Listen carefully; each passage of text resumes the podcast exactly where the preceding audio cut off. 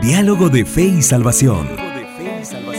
Un espacio para abordar temas controversiales ante cuestionamientos en relación a la verdad de Dios desde una perspectiva bíblica y teológica.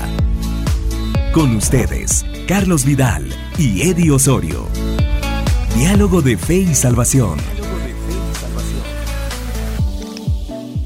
Familia, bienvenidos a su programa Diálogo de Fe y Salvación. Por la misericordia del Señor, estamos un día más, un programa más, un episodio más acá en Diálogo de Fe y Salvación. Y como usted ya sabe, pues estamos tratando nuestra serie Cambios Profundos. Y en nuestro programa anterior hablamos un poquito acerca de el problema del problema. O sea, la profundidad, hermano Eddie, del problema. Así es. Y hoy hablaremos de algo que es fundamental, la naturaleza del amor. Así es. Hermano Eddie, ¿cómo está usted?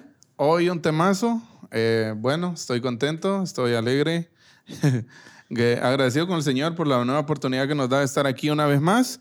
Y pues damos la más cordial bienvenida a todos ustedes que nos acompañan siempre a través de, de Amigos TV, a través de la radio, a través de Spotify o de cualquier otra plataforma, pastor. Eh, nos alegra compartir este espacio con todos, así que bienvenidos. Estamos listos para iniciar a hablar acerca de qué es el amor. ¿Qué es amar? ¿Qué es Eh, hermano? Eddie, en nuestro programa anterior llegamos a la conclusión de que en la profundidad de nuestro corazón está aquello que ocupa el lugar del Señor. Exacto. Entonces llegamos a un punto y planteamos que eh, necesitamos amar al Señor, atesorar al Señor. Creo Sí, que, que él ocupe ese puesto. Ahora, el Exacto. punto ahora vamos a comenzar a observar entonces en qué consiste ese amor. O en otras palabras, vamos a estar respondiendo algunas preguntas, hermano Eddie, muy interesantes, como Así por es. ejemplo, ¿qué es amar? Así ¿Y es. qué implica amar algo? Ajá. Yo creo que una de las cosas bien importantes, hermano Carlitos, que hemos aprendido, digo hemos aprendido porque para mí es un aprendizaje nuevo, es que eh, a amar al Señor podemos aprender, Mm. ¿sí? O sea, no es algo con lo que nacemos. Yo creo, hermano Eddie, perdón que lo interrumpa.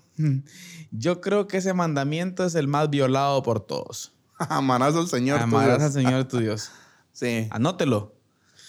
Y mire Yo creo ese- que es una de las el- frases más mentirosas de la iglesia contemporánea es, Señor, te amo más que a mi vida.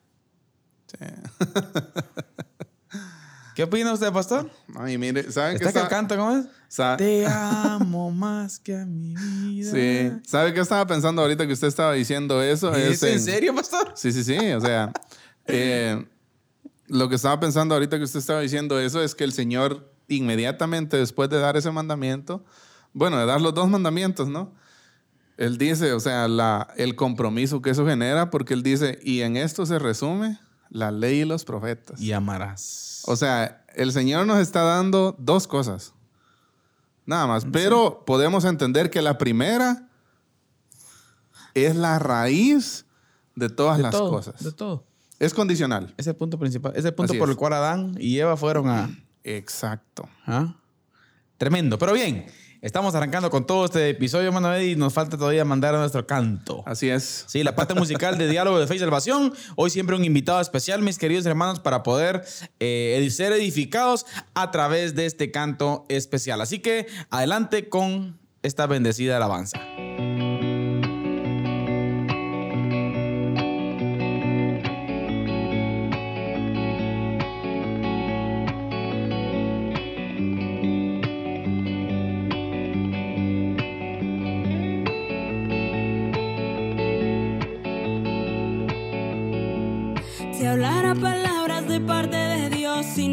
Amor, de nada me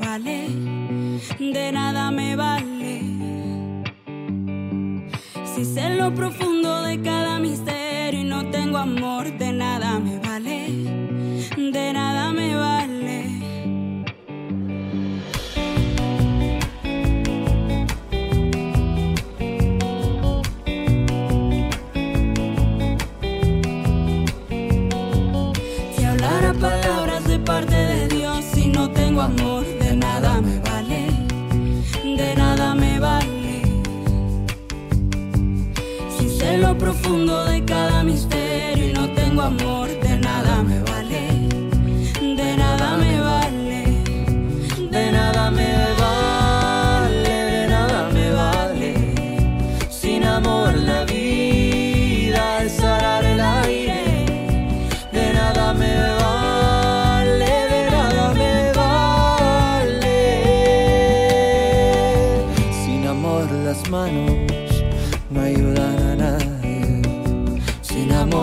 claros no ayudará.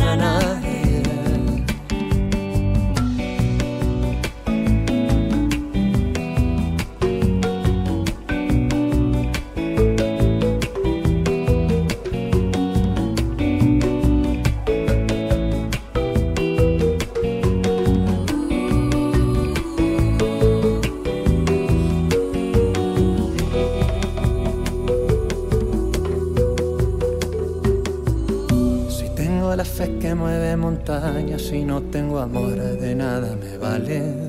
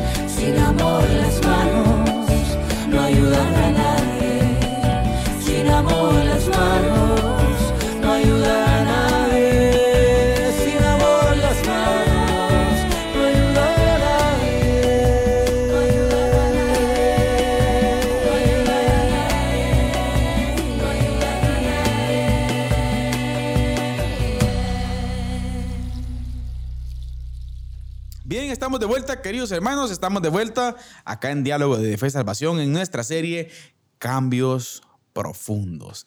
Hermano Eddie, hermano Nicolás, eh, fíjese que estuve, estuve observando un poquito acerca de, de la historia. Es un proceso que, que él vino construyendo, ¿no? A- Por supuesto, a través de la Biblia, para poder venir y, y escribir este, este maravilloso libro, hermano Eddie. Así es. Estaba viendo una- unas referencias de él en 2015. El libro salió en 2019 Ujú. en 2015 y es interesante ver que cómo ya venía manejando estos conceptos y en sus predicaciones siempre venía condicionando este, este concepto importante, ¿no? Acerca de ese deleite en Cristo y Sí, ese, pues. ese amor hacia el Señor, ¿no? Usted? Exacto. Sí, yo creo que también, bueno, en, en nuestra vida todo es un proceso, ¿no? Amén. O sea, definitivamente, ahorita me estaba recordando de una frase que dice, no podemos juzgar eh, el presente con la, perdón, el pasado con la sabiduría del presente. Porque, bueno, en el pasado nosotros probablemente pudimos, ahorita, por ejemplo, que estamos analizando el libro, nos damos cuenta que pudimos estar sirviendo por las razones equivocadas. Ay, pastor. me Por las la- motivaciones a mí me equivocadas. voló la cabeza, pastor. Sí, o sea, yo creo que a, a- a- A a todos, todos, ¿no? los que estamos leyendo el libro. Sí, o sea, y yo me doy cuenta, bueno, hay momentos en los que yo he servido por las razones equivocadas. Ahora, Hay cosas que yo he hecho con la intencionalidad no correcta. Ahora, ¿qué es lo que tenemos que hacer ahora en el ahora, en el hoy? Ya que Dios nos está hablando a través de esto. exacto, ahora tenemos que decirlo, pastor. Es una guía el libro Exacto. que nos lleva a la Biblia. Así es. Sí, a definitivamente. Ya lo hemos dicho, ¿no? redescubrir la Biblia. Así es. Sí, eso tenemos que dejarlo claro siempre, hermano porque nuestra máxima autoridad es la escritura. Así es. Pero hay herramientas que nos llevan a ver con lentes Sí. de una interpretación correcta de la escritura. Así es. Y es lo que el profesor Nicolás hace. Bien, Eddie, entonces la naturaleza del amor. ¿Cómo funciona el amor? ¿Qué implica amar algo? ¿Qué implica? ¿Qué es amar, ¿Qué es amar? Y sabe, no, no, no nos estamos refiriendo a cómo es el amor cristiano, Ajá. sino a qué cosas deben suceder dentro del corazón de un ser humano Ahí está el punto. para que cualquier persona, cristiana o no, sea capaz de decir, yo amo a esta mujer. Yo amo viajar, yo amo mi trabajo, yo amo al Señor, yo amo la iglesia. ¿Qué cosas tienen que estar pasando en el corazón de esa persona Exacto. para que esa persona llegue a esa conclusión? Entonces, mire, somos muy conscientes que definir cuál es la esencia del amor no es una tarea sencilla. No, definitivamente. Definitivamente no, ¿verdad? Vamos a entrar hoy con la ayuda del Señor, hermano Eddie, a tratar de tocar algunos aspectos. Así es. Ahora, la Biblia nos da una, def- una definición, no nos da, perdón, una definición de diccionario. O sea, no encontramos, por ejemplo, una definición, el amor es, esto. ¿verdad? No, entonces encontramos algunos rasgos, pero no como una, una, eh, digamos, un significado explícito de qué es amar. Sí, no nos da una definición de diccionario para terminar de zanjar el asunto, pero sí nos deja pistas claras lo que estábamos diciendo para poder identificar qué implica amar algo. Puesto que amar a Dios es el primer y más grande mandamiento, es de crucial importancia que tengamos una comprensión bíblica y correcta de qué implica amar algo. Y eso es clave. Exacto. ¿Qué implica amar algo para yo evaluar verdaderamente si amo o no eso que digo amar? Exacto, para ver si lo que siento en mi corazón es amor, obsesión o, o- o cualquier otra cosa, ¿verdad? Exacto. Como observamos en el capítulo anterior, hermano Eddie, Jesús nos dice en Mateo 6:21 que el corazón ama cuando encuentra algo valioso. Así es. Interesante. Donde esté tu tesoro, allí también estará tu corazón. Así es. Dicho de otra forma, el amor es la respuesta del corazón frente a aquello que se presenta atractivo. Exacto. Repito, el amor es la respuesta del corazón frente a aquello que le parece atractivo, Atractivo. que se presenta atractivo. Atractivo. Y aquí es donde viene un punto que es fundamental entender, hermano Eddie. Algo que es atractivo, algo que es grande, algo que es bello. ¿Mm? Algo que me asombra. Exacto. Eh, más adelante vamos a ver este punto en detalle, ¿no? De que amar implica apreciar la belleza de algo. Exacto. Ahora, aquí, aquí claramente creo que viene un conflicto a mi mente, ¿no? O sea, al pensar, por ejemplo, bueno, amar implica apreciar la belleza de algo. Bueno, podríamos concluir fácilmente que Dios es bello, ¿no? Dios... Ah, Ajá, pero... Bueno.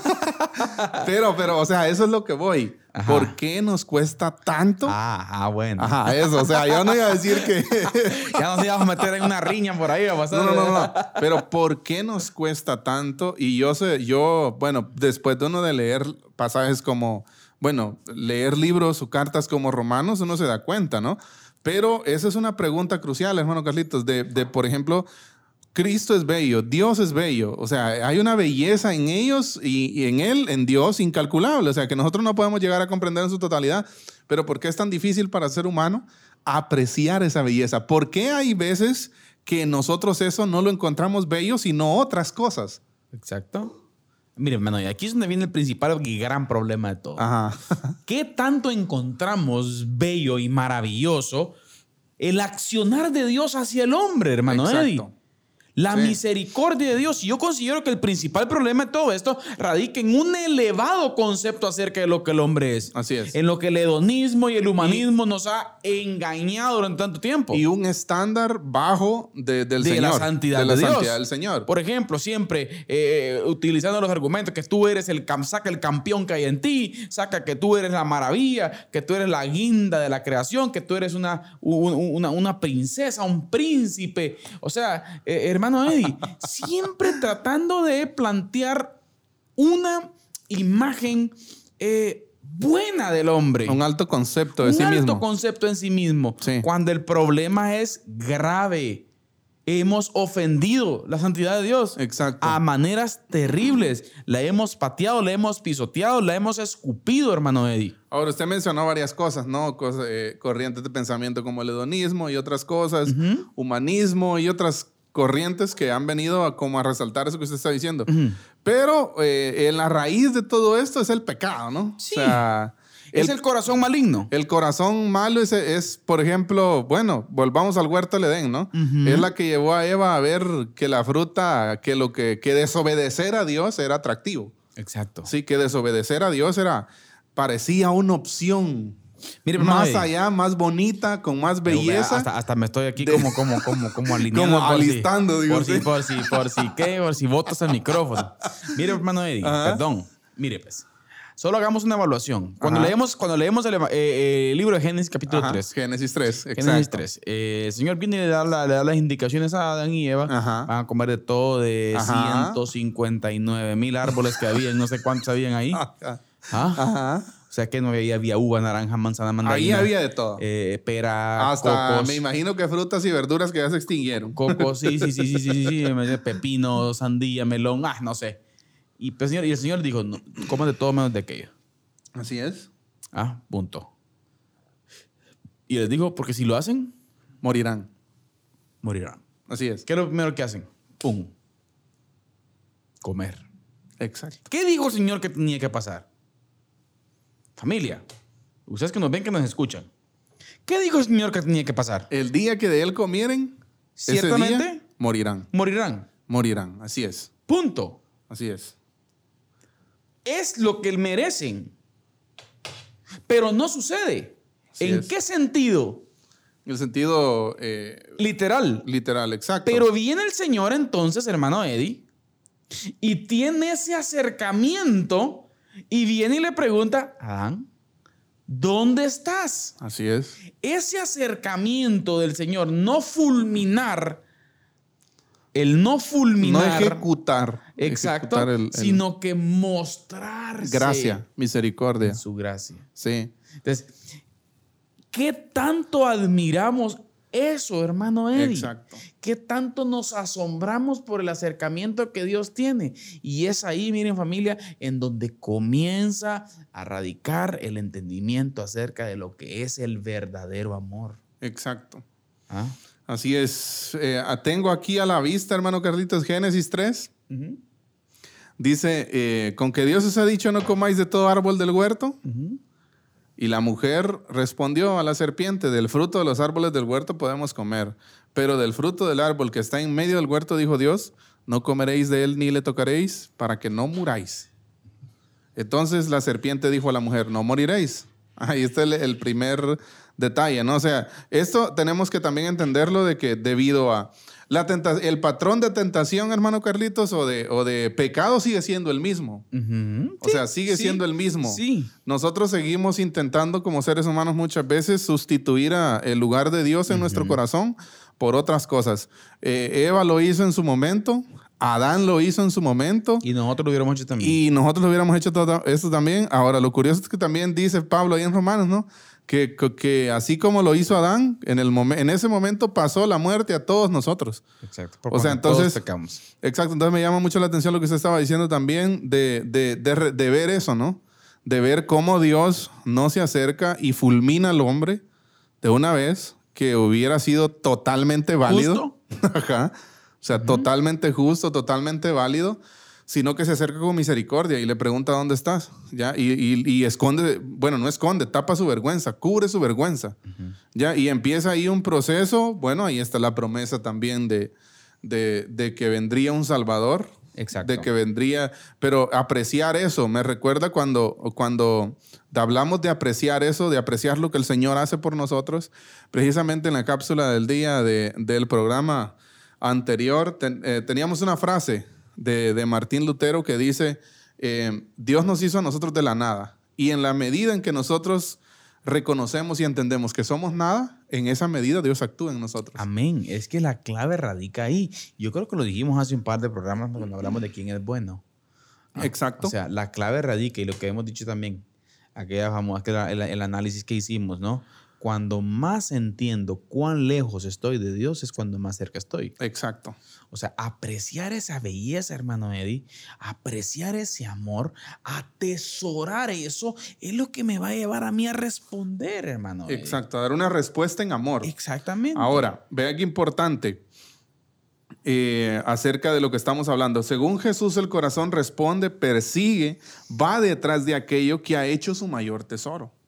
Es lo que estamos Responde hablando. Y persigue. Persigue y va detrás de aquello. Me recuerda un pasaje, ¿no? De Salmos 27.4, Ujú. de una cosa He demandado, he demandado, y esta buscaré. buscaré. Que O sea, esté yo en la casa de que Jehová. esté yo en la casa de Jehová todos, los Todos días. los días. O sea, como el salmista, de- en medio de su impotencia, porque el salmista era alguien que tenía muchísimos errores, pero como en medio de su impotencia, el, el salmista anhela una cosa y, des- y dice, esa voy a perseguir. Ahí o sea, en otras, en otras palabras, eh, según Jesús, el corazón responde, persigue y va detrás de aquello que ha hecho su mayor tesoro. Ahora, por eso es que es importante hablar del amar algo. Y podríamos hacer una, una conclusión a la inversa, hermano Eddie. Significa que podríamos decir que todo lo que la persona esté persiguiendo, haciendo, y él donde dedica su mayor tiempo es lo que ama. Exacto. Sí, o sea, una conclusión lógica bien sencilla sería esa. Usted le dedica tiempo, usted persigue, usted se desvive por aquello que ama. ¿A qué, lo- a qué- a qué le está dedicando tiempo? Exacto. ¿A dónde- Haga un análisis usted de, las- de las 10 horas hábiles de día. Buen punto, buen Hablemos- punto ha- ese. hablemos de Una comenzar, ¿no? autoevaluación, ¿no? Sí, hablemos de 10 de, diez, dos- de 10 horas. ¿Qué es lo que gobierna nuestra vida? Ahora, no, es, no implica esto de que deje su trabajo ni cosas así, No, ¿verdad? ¿A qué le dedico a qué, le- a qué es lo que más amo? ¿Qué es lo que me desvive? ¿Qué es lo que me quita el sueño? Mire qué importante. Y seguimos. En otras palabras, para Jesús, es am- amar es la consecuencia de haber encontrado algo precioso. Y aquí viene algo, algo Ahí está, que, que impacta mi vida. Es el resultado de haber hallado un tesoro. Ujú. Es una reacción de aprecio que, como veremos más adelante, va mucho más allá de una decisión o de un sentimiento. ¿Sí? Esto, el amor está fundamentado en convicciones. O sea, en el, en el conocimiento de Él. ¿Ya? O sea, como usted decía, ¿no? Al ver su amor, Filipenses 2, ¿no? Es que no escatimó el ser igual a Dios. Se humilló, vino por nosotros, murió en una cruz. Ya, se hizo pecado por Que nosotros. mire, hermano Eddie, el problema es que ese concepto se ha minimizado. Exacto. Sí. O sea, Esa Generalmente- de Cristo. Sí, sí, yo la vez pasada leí algo acerca de esto y, y- y un escritor dice de que muchas veces nos encanta ver a Dios a través de, de- de algunos de sus atributos, pero no de todos. Por ejemplo, nos encanta ver que Dios es amor, ¿no? Ah, que Dios es, eh, ¿qué? Dios es justo, Dios es recto, un montón de cosas, pero casi nunca, dice él, remarcamos que Dios es santo. Y ninguno de los atributos del Señor se remarcan en las escrituras tres veces como lo hacen, Y que Dios como es lo hace santo. O sea, el Señor dice, en la Biblia encontramos, porque el Señor dice santo, santo, santo. No encontramos que Dios es justo, justo, justo. No quiere decir que no sea justo, ¿verdad? Es justo. Pero lo que encontramos es, es La remarcación, que ¿no? si queremos conocer a Dios, contemplemos su santidad. O sea, porque es la esencia de su ser. ¿ya? Exacto. El Porque problema- es lo que... Yo, yo insisto, hermano Eddie, en esto. El problema es esa contemplación. Ah, sí. Esa contemplación. Exacto. Ese, ese- ese admira, esa E- e- admiración. ese, en otras palabras, sería como el estar quietos, ¿no? ¿Y sabe por qué, Estar quietos y no existe, ver. ¿Sabe por qué no existe tal, tal admiración? Porque el hombre considera estar haciendo buenas cosas Ujú. para ser meritorio su amor. Sí, sí, O la sea, que el Señor los meritocracia. ame, exacto. Sí, ahora, mire, es el resultado de haber hallado un tesoro, es una reacción de aprecio, que como veremos más adelante, vamos a, va mucho más allá de, una, de un sentimiento o de una decisión. Para Jesús, cuando el corazón encuentra un tesoro, no puede dejar de atesorarlo. Es algo inevitable. De esta forma podríamos co- eh, completar nuestra definición diciendo que amar es la respuesta. Espérame, espérame. Ahí está, ahí está, ahí está, ahí está. No, amar es la respuesta, no obligada, pero a la vez incontrolable. Ujú. O sea, que involucra apreciar con todo mi corazón, intelecto, emociones y voluntad la belleza de un objeto o, persona. Sí. Tremendo. hermano Impresionante. O sea, un ejemplo que, que- que yo viene a mi mente y lo, lo anoté por acá. Me gusta esto, hermano Eddie. Ajá. Que involucra apreciarte con todo mi corazón, intelecto, emociones Sí, y voluntad. sí, así es. Ay, hermano Eddie. Eh, un ejemplo que yo anoté por acá es las parábolas del reino, ¿no? De, de- de Mateo 13, Mateo 13, 44. El hombre que vendió todo lo que tenía para comprar el terreno del tesoro. O sea, fue y vendió todo lo que tenía. ¿Por qué? Porque él había hallado un tesoro. O sea, ahí es donde yo digo, ¿qué es lo que roba el aliento de nuestra vida? ¿Qué es lo que roba mis fuerzas? ¿Qué es lo que roba mi pasión? ¿Qué es aquello en lo que estamos desgastando nuestra vida? Sí, y me gusta mucho la parte de que usted acaba de remarcar, que, que, que estamos, eh, ¿qué? Eh, apreciar con todo mi corazón. O sea, amar involucra el intelecto, las emociones y la voluntad. Fíjese que hace unos días estaba a- a leyendo el- el- un libro de Jonathan Edwards, Los afectos del corazón, y él habla de eso. Él habla de que no podemos pensar en el Evangelio.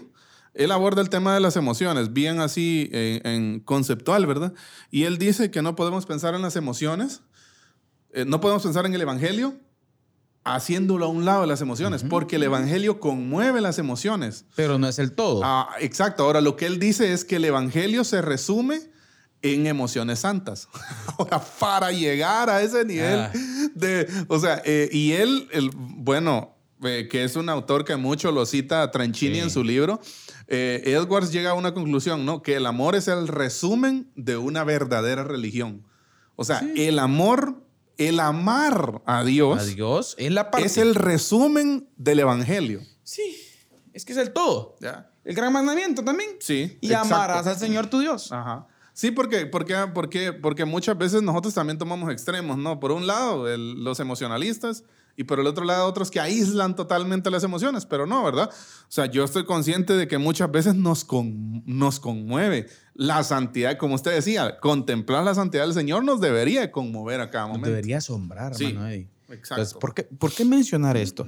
Porque en el libro, o sea, la conclusión que se plantea, hermano Eddie, radica en que aprendamos a amar a Dios y que eso que atesora el corazón sea el Señor, hermano Eddie. Pero ¿cómo alcanzamos ese amar? Exacto. A través de ver la belleza de ese algo. Exacto. Pero la pregunta es esta, ¿me parece a mí bello, grande, maravilloso lo que Cristo Jesús hizo? Exacto. O él, él mismo. Es que miren pues, exacto, o él mismo en su, en su persona. Exacto. Es que, y ahí donde radica, mi hermano, que no se le pone atención a esto. Sí, muchas veces. Se deja por un lado. Sí, generalmente nuestro cristianismo muchas veces está centrado en activismo y no en, en, En ese en- deleite. en el deleite del Señor. Ahora, pa- para ir desglosando un poquito más, hermano Carlitos, ¿qué es el amor? El amor es una respuesta que involucra apreciar la belleza de algo. El amor es una respuesta que no se puede forzar. Qué interesante. El amor es una respuesta que involucra todo mi Todo mi corazón, corazón, intelecto sentimientos y voluntad. Y el amor es una respuesta que conlleva un nivel de entrega. ¿Ya? Aquí está el detalle. Exacto. Y vamos a, después de nuestra corte musical, perdón, nuestra cápsula del día, corte musical, ¿eh?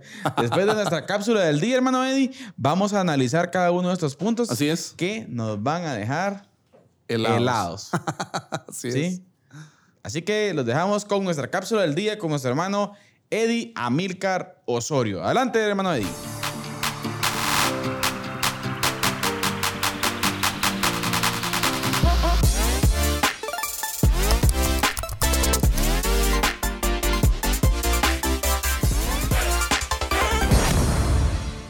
Bienvenidos nuevamente a nuestra cápsula del día. Qué gozo, qué privilegio poder compartir este espacio con todos ustedes en donde compartimos frases, pensamientos, estadísticas y también preguntas, como es el caso del día de hoy. Así que muchas gracias por seguir con nosotros. Esperamos de que su vida esté siendo edificada por la palabra del Señor. Primera pregunta. ¿Qué es lo más difícil para nosotros como cristianos? ¿Qué es lo más difícil? Piense un momento. Tal vez enfrentar algún pecado, tal vez lidiar con alguna tentación, con algún mal hábito, con alguna costumbre que estorbe nuestro crecimiento en el Señor. Si ahondamos un poquito nos daremos cuenta que lo más difícil para nosotros como cristianos es tener un encuentro cara a cara con Jesús. Así es, tener un encuentro cara a cara con Jesús. Ahora, si decimos que eso es lo más difícil, la siguiente pregunta es cómo luce un encuentro cara a cara con Jesús. La palabra de Dios nos dice que cuando llegamos a tener un encuentro cara a cara con Jesús es tener una percepción real de lo que Él es, de su santidad, de su gloria, de la honra, alabanza y adoración que yo le debo a Él. Es tener ese conocimiento de Él, conocerle, llegar a saber quién es Él como mi Salvador, pero no solo eso, sino también como mi Señor, como mi Padre. Así es, ahora la siguiente pregunta es, ¿qué es lo más fácil para nosotros como cristianos? Bueno, lo más fácil para nosotros como cristianos es perder nuestro primer amor. En otras palabras, es lo contrario a la pregunta número uno. Dejar de tener ese encuentro cara a cara con Jesús. Es lo más fácil para nosotros. Es por eso que constantemente debemos de estar viendo nuestra condición, de estar anhelando la luz de Dios en nuestra vida y que nuestra mente, que muchas veces se encuentra en tinieblas, reciba la luz de Dios y que así nosotros podamos darnos cuenta de nuestra pecaminosidad y de que necesitamos no solo un encuentro con Jesús, necesitamos que ese encuentro sea constante, que ese encuentro se dé a cada momento, a cada día. Debemos desear que ese momento, si amamos al Señor, el deseo que de nuestro corazón debería de ser prolongar ese encuentro con Jesús. Le dejamos esas tres preguntas para que usted pueda reflexionar en su casa y seguir pensando acerca de estas tres preguntas. ¿Qué es lo más difícil para el cristiano? ¿Cómo sé si he tenido un encuentro con Él? ¿Y cuál es lo más fácil para nosotros como cristianos? Que el Señor les bendiga. Siga con nosotros, que la parte que se viene del programa está buenísima.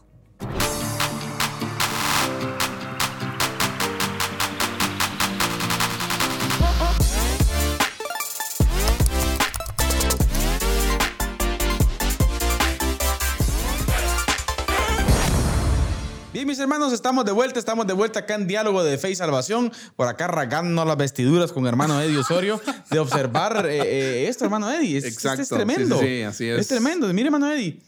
Ay, cuánto, cuánta palabrita y cuántos dichos a veces hemos dicho, Sí. valga la redundancia, algo mentirositos. ¿Cuántas cosas hemos hecho, hermano Carlitos? Con una actitud equivocada, por las motivaciones equivocadas. Sí.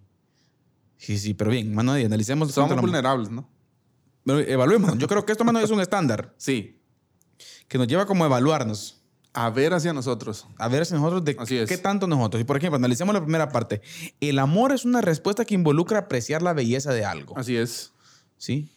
O sea, el amor, mire, es una respuesta que involucra apreciar. O sea, responde porque aprecia. Exacto. Y mire, pues, usted aprecia sabe. la belleza.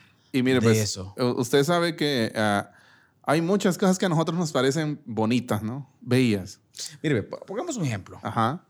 Cuando estamos de novios. Así es. Sí. Buen ejemplo. Pastor, cuando estamos de novios, ni comemos casi. Sí. Si usted tiene que correr, si usted tiene cita, quedó que iba a visitar, por cierto, visitar la casa de su novia, no, Ajá. de escondida. ¿Ah? Y usted cuando, no, no, no, no usted le pasó, pastor, cuando la vio por primera vez y dijo, esta va a ser. Aquí es. De aquí Quedó- soy. dice. Quedó usted, ¿qué?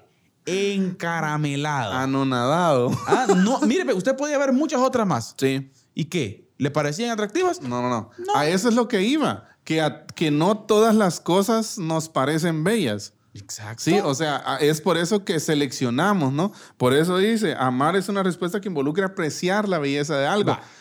Pero déjeme terminar. Sí, sí, sí. Perdón, perdón, perdón, perdón. Dele. Va. Entonces, aprecia Ajá. esa belleza. Sí. Dice, ay, mi princesa, mi no sé qué, mi no sé cuánto. Sí, Va, ya crush. usted se recuerda. Va. Su tiempo usted lo acomodaba a eso. Hiciera lo que, te- lo que tuviera que hacer. Exacto. Usted corría. Usted fallar esa hora, pastor. No se puede. No se podía. Era pecado. No sé si me explico. Sí. Usted apreciaba Usted la podía estar de- tirado en la cama.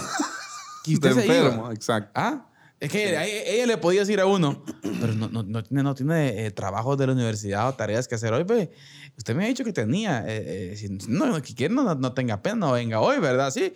No, no, no, ya los hice, ya los hice. No sabía, no sabía que después iba a desvelar toda la noche, pero, pero él tenía que ir. Exacto.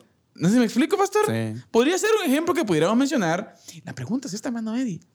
¿Por qué lo hacemos? ¿Por qué hacíamos eso? Porque amamos, porque, apreciamos la belleza. la belleza. Exacto, porque encontramos bella a, a- a una mujer. Entonces, de- en el papel de nosotros como hombres, ¿no?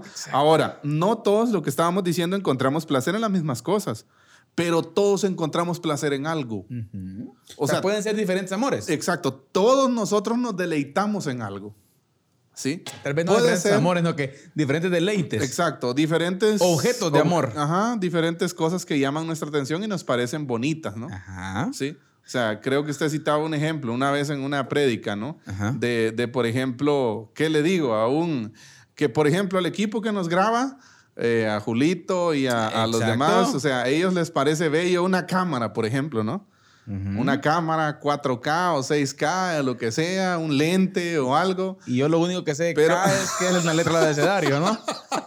pero tal vez usted, a usted no le parece tan bello eso. No. Otra cosa a usted le parece más bella que esto. ¿Por qué? Porque usted está en otro contexto. Exactamente. Entonces, lo que decíamos, todos amamos, aunque no todos amamos las mismas cosas. Citamos a Jonathan Edwards, quien explica esta dinámica de la siguiente forma. Dios ha dado al alma humana dos capacidades centrales. La primera es entendimiento, a través del cual examinamos y juzgamos las cosas. La segunda capacidad nos permite observar las cosas no como espectadores indiferentes. Mire qué importante esto. No como espectadores indiferentes, sino como quienes agradados o no agradados gustando o no gustando, las aprobamos, o sea, las agarramos para nosotros o las rechazamos.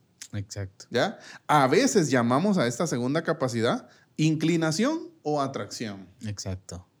¿Ya? Exacto. Sí, siempre, siempre, siempre pasa. Mire qué importante, o sea, cómo esto nos permite, es que a mí me llama la atención eso, espectadores indiferentes. O sea, el amor a usted no le permite ser un espectador Ahí indiferente. está.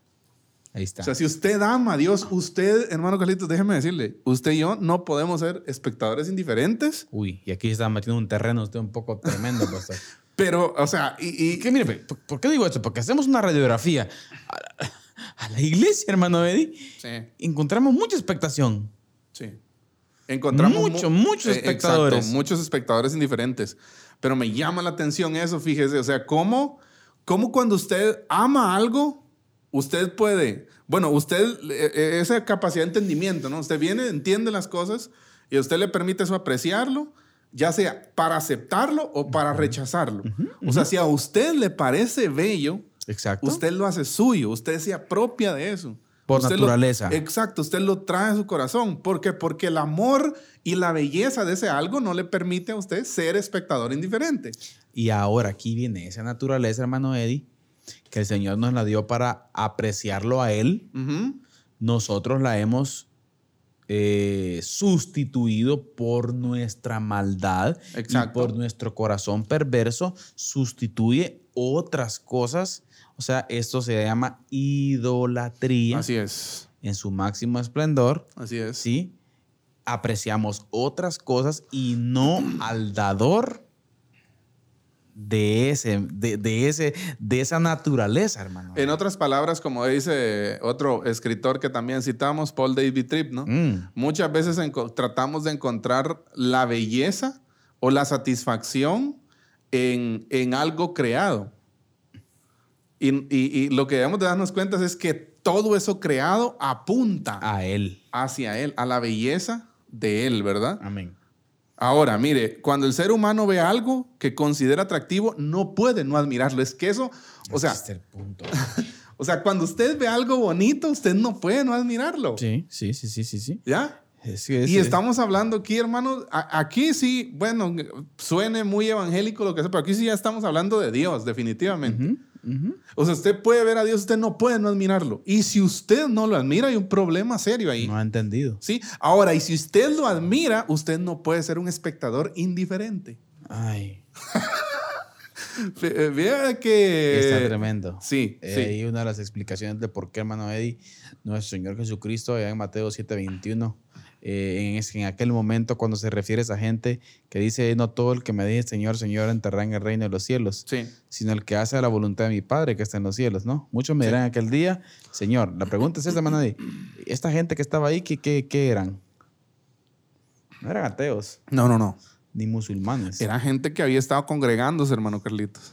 Era gente que conocía, que entendía. Era gente que había consumido mensajes, no, incluso que había hecho obras, ¿no? Ahí dice, no en tu nombre echamos fuera demonios, no en tu nombre sanamos enfermedades. Impresionante. Tremendo. Ahora, también podríamos decir que amar, mire, es el resultado de que los ojos de mi corazón han sido abiertos a la belleza. Ah. Amén. O sea, los ojos de mi corazón. Recordemos que nosotros no podemos ver ni nuestra propia ceguera, ¿no? Mm. Entonces, cuando Dios nos ayuda a ver nuestra propia ceguera, también podemos ver nuestra propia ceguera en contraste con su belleza, en contraste con su santidad, ¿ya? Entonces, mire qué importante, para ir terminando con esto, una vez citamos a, a Jonathan Edwards, existe un doble entendimiento o conocimiento del bien del que Dios ha hecho capaz a la mente humana. El primero es, es el que resulta meramente especulativo o racional. El otro es el que consiste en las sensaciones del corazón, como cuando se siente la belleza, la, la afabilidad o la dulzura de algo. Por lo tanto, no es lo mismo tener la opinión de que Dios es santo y misericordioso o con esto, a tener la sensación del Ahí amor está. y la belleza de su santidad y gracia. Amén. Amén. No es lo mismo tener un juicio racional de que la miel es dulce A sentir su dulzura. está, eso. Pasar, mi hermano Eddie, una frase que utilizamos. Del concepto a la, a la experiencia. experiencia. Exacto. Del intelecto, ahí sí, a apreciarlo. Exacto. El intelecto en sí es, es bueno. Él, Sí. Es el primer paso, ¿no? Para sí, sí. poder entender esta Conocerle. parte.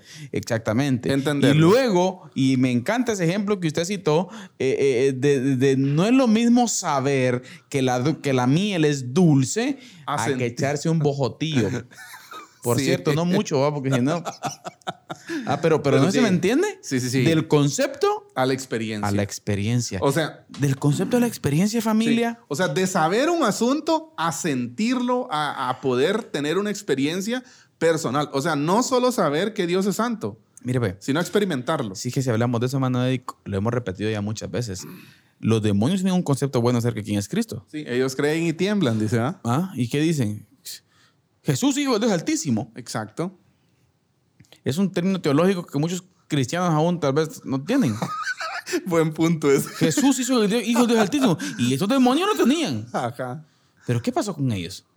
Sí. Del concepto a la experiencia. Exacto. Ese deleite en él no surgió, Exacto. ni surge. Mire, ahora, para completar la cita de Jonathan Edwards, cuando el corazón es consciente de la belleza y afabilidad de algo, necesariamente siente placer en su percepción. Énfasis añadido en ese necesariamente. Necesariamente siente placer en su percepción, lo que es completamente diferente a tener una opinión racional Están, es que están de que es excelente. del concepto de la experiencia, pastor. O sea, familia en la fe, en este primer punto.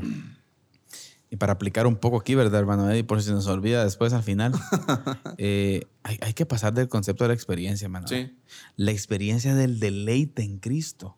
La Exacto. experiencia de, de observar y apreciar lo que Él hizo, hermano. de Eddie. contemplar. Re- y yo creo que una de las formas, ah, yo eh, me recuerdo de Pablo, ¿no? De Isaías, de los ejemplos que, que hemos citado anteriormente. Y yo veo de que, de que una de las formas más impresionantes que hay para apreciar la belleza del Señor es apreciar a nosotros mismos, o sea, la, la, la, la bajeza espiritual de nosotros. Considerar nuestra pecaminosidad y cómo en contraste con eso la belleza del Señor es, es impresionante y de lo que él hizo. Ahora, como dijo Pablo, para concluir con, esta, con este punto, hermano Carlitos, nuestra oración es que los ojos de, vuestros, de nuestros corazones Amén. sean iluminados para que sepáis, dice Pablo a los Efesios, mir, las extraordinarias cosas que Dios ha hecho por nosotros en Cristo. Amén, amén. Sí. Amén, para que sepáis, podríamos agregar ahí, para que se deleiten, para que entiendan, para que lo, para que lo palpen, Entonces- para que palpemos esa parte. Y al palpar y experimentar eso, nuestro corazón va a comenzar a aprender a amarlo. Exacto, entenderlo, hermano Carlitos, y disfrutarlo. Amén. O sea, en otras cosas, saber que la miel es dulce, pero saborearla, ¿no? Ahí está. Saborear la miel. No basta con saber. Exacto. Vamos con el segundo punto. Por favor, Amar voy. es una respuesta que no puedo forzar. Escuche esto. No puedo obligarme ni obligarme ni mí mismo, ni a mí mismo, ni a otros a amar. Así es. O sea, el amor no radica en obligación, Así hermano. es. ¿Ah? Y aquí el autor trata de recordarnos a aquel hombre que se quedaba mirando el partido de fútbol de su selección. Así es. Y luego que fue eh, admirado y puso palabras el pastor por él, él terminó yendo a la reunión de, de- de- de oración, ¿verdad? Ahora, nadie le pone un revólver en la cabeza para que encuentre placer en mirar a su equipo. Así es. Mire, todo lo contrario. Puesto que encuentra placer en el fútbol, lo ama. Y puesto que lo ama, realiza acciones externas que reflejan ese amor. Se queda despierto un domingo a la noche, compra una costosa televisión de pantalla plana, compra comida y todo, nunca se acuesta a la una o dos de la mañana, pero ese día sí. Nadie lo obliga, Exacto. pero se queda.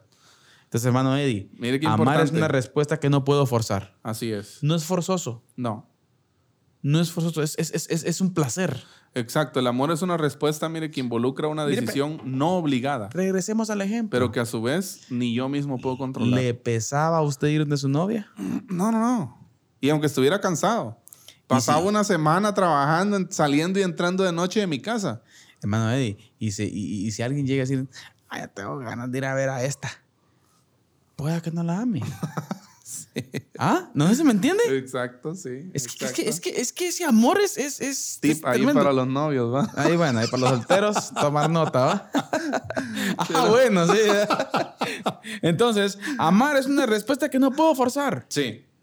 Mire qué interesante, Eddie, cómo, cómo a veces, cómo a veces hacemos Es que- cosas en el reino a regañadientes. Yo, yo, yo, yo analizo mi, mi, mi vida y yo lo que, lo que pienso es, bueno, eh, ¿por qué no puedo forzarme a amar? Porque aún el mismo amor que, que con que yo amo al Señor es Él quien lo pone en mi corazón.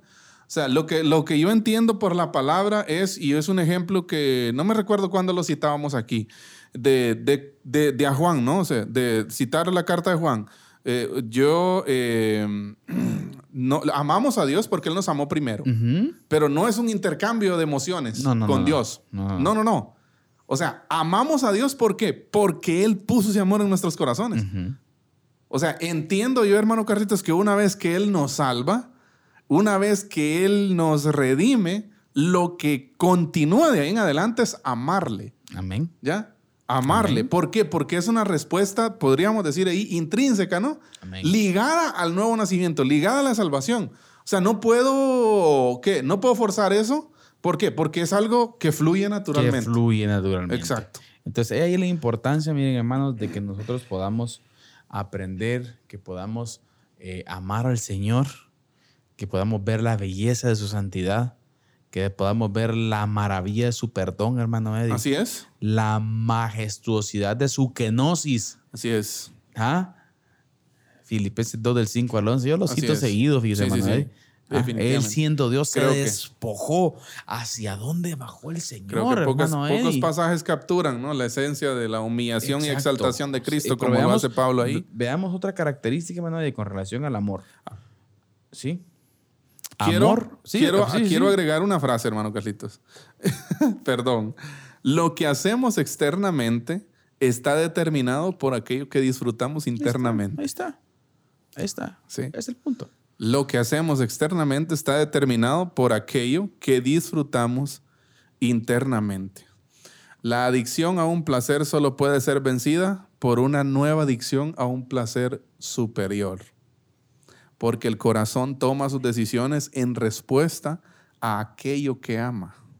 Impresionante, ¿no? Tremendo. Bueno, pasemos a la tercera. Amar es una respuesta que involucra mi intelecto, mis sentimientos y mi voluntad. Mire qué interesante. Amar involucra todo mi corazón, Todo mi ser.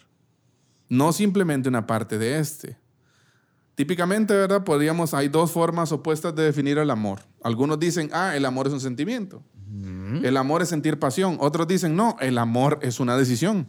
Es un acto de mi voluntad. Yo decido dar o no dar.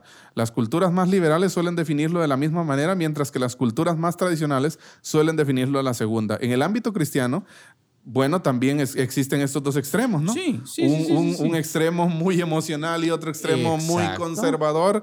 Pero lo que encontramos nosotros en la Biblia es que es todo. Es todo.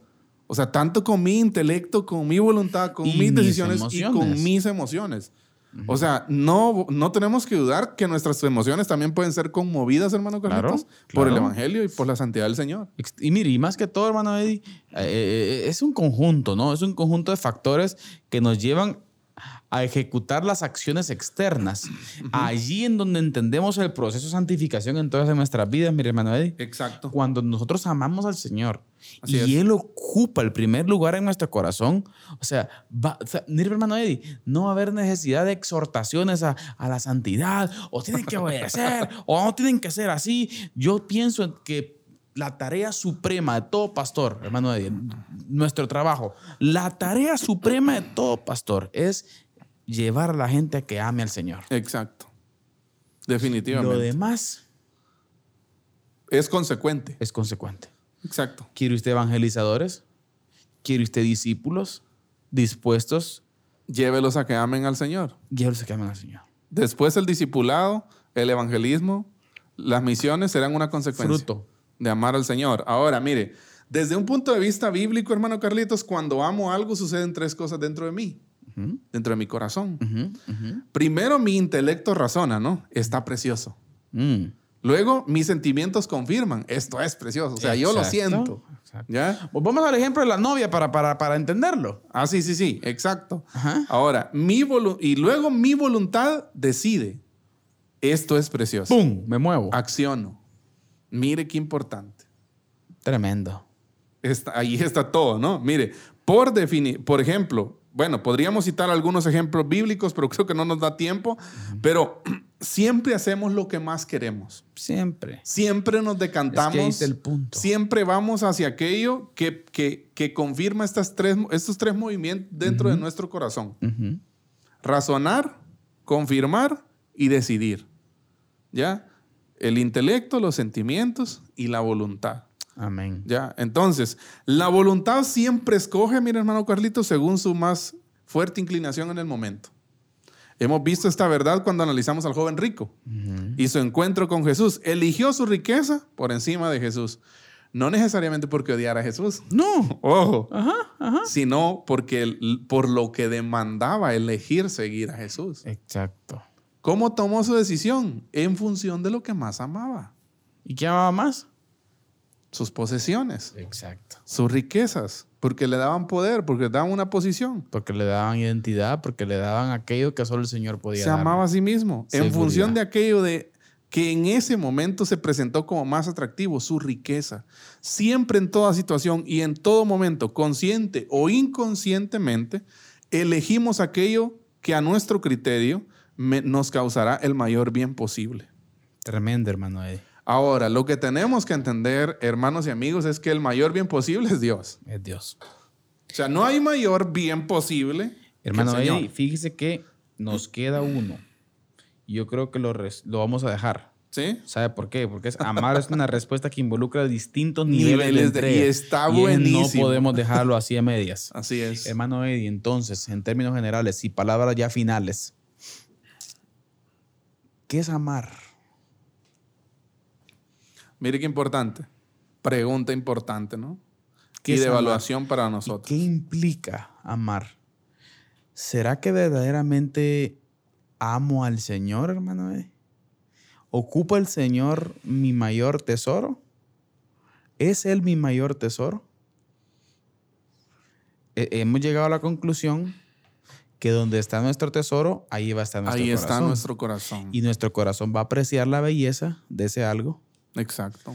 Nuestro corazón va a involucrar ahí su el nuestro intelecto, Nuestras nuestras emociones. emociones, nuestros sentimientos y, Y nuestra nuestras voluntad. acciones. Exacto.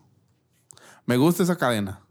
Me gusta, Sí, esa la forma. me gusta esa cadena de eventos en donde Sí. primero el intelecto razona, ¿no?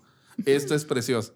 O sea, entender nuestra condición y ver la santidad del Señor. Y cuando Esto es precioso. Y cuando entendemos eso, no se necesita forzar. Exacto. Y, pero luego, una vez que mi intelecto entiende eso, que mi entendimiento ha sido renovado y entiendo eso, mis sentimientos me confirman. O sea, lloro por mi pecado. Amén. Siento mi pobreza de espíritu y inmediatamente eso me lleva a tomar acción. Amén. Recordemos, nuestras acciones están moldeadas y determinadas por, Por lo, lo que amo. por lo que amamos. Hermano Eddie, en cápsula, 30 segundos. Consejo a los pastores y a la iglesia que nos oye y que nos ve. Bueno, yo creo que hay mucho que decir, pero yo sigo pensando que la autoevaluación es algo que debemos hacer. Amén. Es algo, y preguntarnos, o sea, preguntarnos sinceramente, preguntarnos por qué estamos haciendo lo que hacemos. Amén. Eh, yo pienso que la cadena de, de- de eventos que mencionamos ahí es una buena forma de evaluarnos. ¿sí? Nuestro intelecto, nuestros sentimientos y nuestra voluntad. ¿Cómo está eso? Palabras finales. Yo tendría algo que decir a los pastores. ¿Quiere usted un avivamiento? Orientemos a nuestra gente a que atesore a Cristo. Amén. Ocupémonos a que atesore a Cristo. Lo demás vendrá por añadidura. Así es. Iglesia, apreciemos la belleza de la santidad de Cristo. Amén. Hasta dónde Él bajó.